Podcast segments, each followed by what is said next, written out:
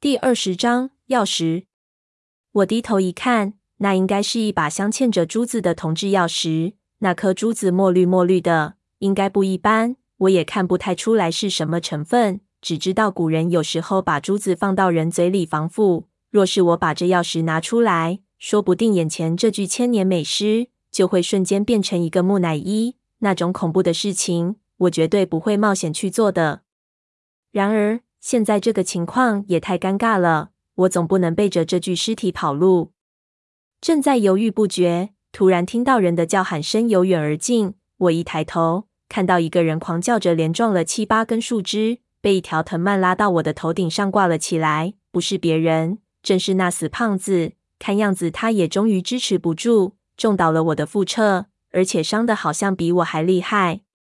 幸好他没撞到头，挂在那里还直骂：“妈的！”想不到这鸡巴粗的树叉叉力气还真大，然后他就看到我了，一看我就一呆。小同志在花姑娘的干活，我真是又想哭又想笑，也不敢大声说话，一边做了个手势道：“这个是死的，你快帮我想想办法。”胖子啊了一声，在半空中扭动了一下屁股，说：“那也得把我放下来啊！”我把手里那佩刀往上一扔，他一把接住。马上就翻身上去割那藤蔓。一开始我还没有意识到，后来突然想到的时候，已经来不及了。我刚想叫胖子等一下，胖子已经怪叫了一声落了下来，正趴在那盔甲师身上，竟然把那盔甲师的面具撞掉了。我刚想探头过去看，胖子一把转过身，对我大叫：“千万别看，这是只青眼狐狸！”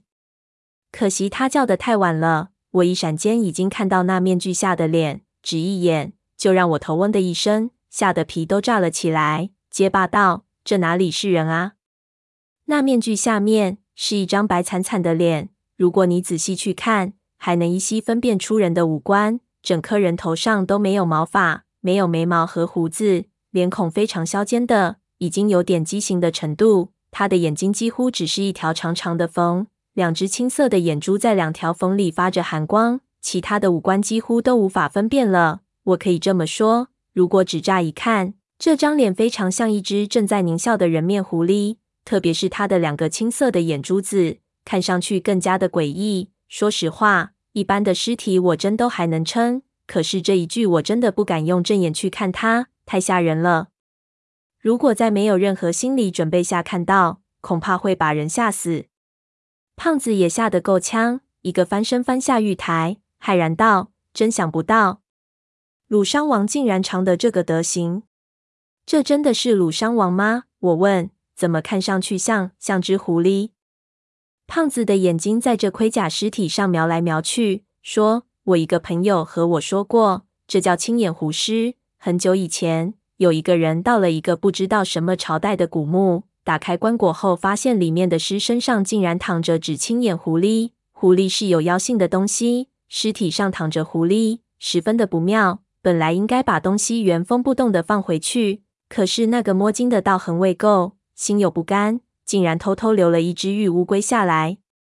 若干年后，他金盆洗手回乡娶了老婆。后来他老婆十月怀胎，那稳婆给老婆接生的时候，突然大叫一声，晕了过去。那人冲进去一看，原来他老婆生的孩儿长着一对青色的眼睛。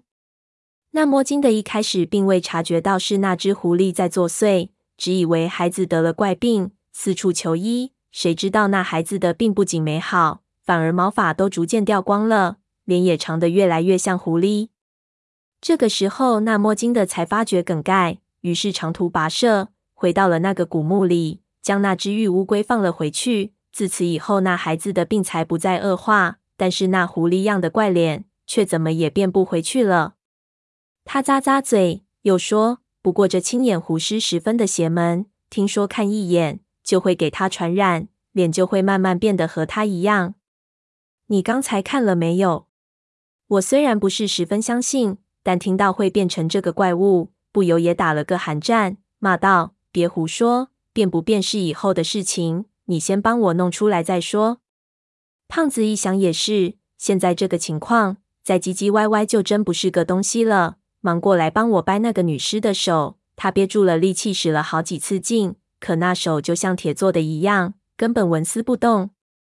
他狠命扯了两下，累得直喘气，看我紧张的眼神，安慰我说：“别担心，你胖爷有的是手段，实在不行，我就把他手给砍下来。”我急忙大叫：“不行！万一这尸体里有尸毒怎么办？万万不可！而且我和人家又没什么仇恨，一上来先断别人一只手，太不厚道了。”胖子挠了挠头，也没辙了。他对我说。一般来说，尸体死而不僵，肯定是有心愿未了。你替他了了心愿，他自然就会放你走了。你不如想一下，刚才他勾你的时候，有没有什么特别的事情发生？我稍微一回忆，就想起来了。刚才我起身的时候，他嘴巴突然张开，里面好像有一个东西，看形状好像是一把钥匙。难道就是这个？想到这里，就小心翼翼的把女尸的头扶正。轻声说了句“得罪了”，然后一压她的两腮。那女尸信口为章，我马上看到她舌头下面那把镶嵌着碧绿珠子的钥匙。胖子惊奇的叫道：“靠，这可是个好东西啊！他肯定是想你把那钥匙拿出来。你想他嘴巴这么小，含了把钥匙多难受。”我紧张道：“万一他一口咬下来怎么办？”胖子不耐烦了，说道：“你看看你。”现在浑身上下都是破绽，他咬你哪里不好，非要咬你的手？我一想也对，于是心一横，心说大不了少两根手指，深深吸了一口气，插起两根手指就颤抖着往他嘴里伸去。就在几乎碰到他嘴唇的时候，我突然听到有个声音在我耳朵边说道：“住手！”